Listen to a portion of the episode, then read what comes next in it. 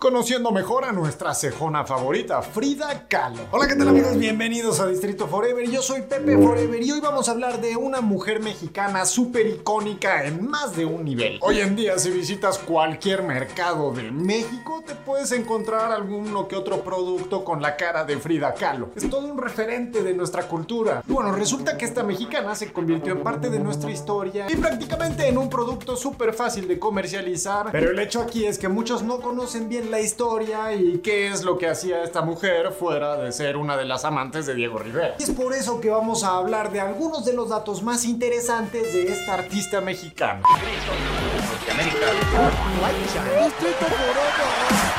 Frida Kahlo Calderón, el cual es su nombre completo, nació en Coyoacán en la Ciudad de México el 6 de julio de 1907. Ella era hija de un fotógrafo de origen alemán y una mexicana. En el ámbito médico tuvo una vida un tanto complicada, fue sometida a 32 operaciones. La mayor parte de su vida estuvo marcada por un dolor físico interminable. A los 6 años de edad contrajo poliomielitis, una enfermedad que le dejó la pierna derecha mucho más delgada que la izquierda. Lo peor llegó en 1925 cuando sufrió un accidente súper fuerte, pues el autobús donde ella viajaba fue aplastado por un tranvía y este se impactó destrozándole la espalda. Fue así que ella tuvo que enfrentarse a nada más y nada menos que 32 operaciones, lo cual a la larga no resultó muy bien. Lo que muchos no saben es que más adelante en 1953 tuvieron que amputarle una pierna debido a la gangrena que le surgió. Este episodio tan horroroso provocó que se sumergiera en una depresión tan profunda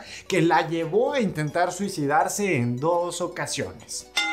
Y un poco más positivones, saltándonos al ámbito artístico, ella tiene 200 obras en su historial autoral. Gracias al accidente que le dejó secuelas por el resto de su vida, Frida Kahlo empezó a pintar. Y como lo escucha, muchas personas piensan que ella comenzó a pintar gracias a su amor con Diego Rivera, pero esto es totalmente falso. De hecho, el arte fue un medio por el cual se conocieron. Kahlo empezó a visitar eventos en ambientes artísticos y súper izquierdistas, por cierto, ambientes en el que conoció a Diego Rivera. Un dato curioso es que Diego Rivera era 20 años mayor que ella, pero para el amor no hay edad. Así que gracias a la enfermedad extremadamente dolorosa que ella estaba viviendo, pudo completar una colección de más de 200 cuadros.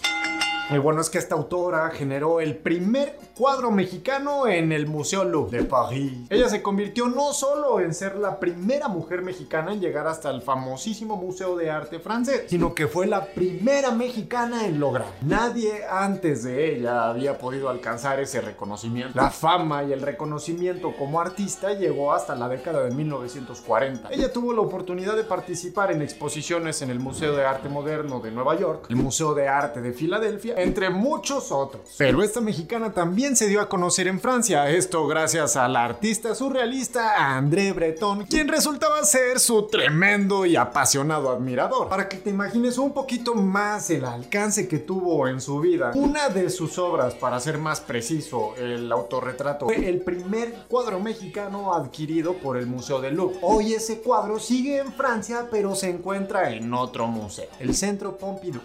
Ya todo esto, ¿cómo es que se convirtió en todo un icono pop? Hoy por hoy Frida Kahlo es la artista plástico mexicana más conocida en todo el mundo. Muchos admiran su historia, sus cuadros, que sin duda de alguna u otra manera han dejado una marca en nuestro país. Pero ella resulta que también es un símbolo feminista. En su momento fue un ser humano libre. Abrazaba la androginia y expresaba abiertamente su libertad sexual. No es raro que haya sido la inspiración de muchos libros, canciones y exposiciones también. Un ejemplo muy claro es Viva la vida de Coldplay. Pues resulta que la banda británica visitó la Casa Azul en Coyoacán e inspirados por lo que vieron decidieron escribir esta canción. Sí, inspirada por Frida Kahlo. Y ahí no pararon estos brothers porque el diseño de su video también es inspirado en el arte de Frida Kahlo. Hay muchos otros artistas que también la han tomado como musa, como por ejemplo Madonna, Red Hot Chili Peppers o Joaquín Sabina.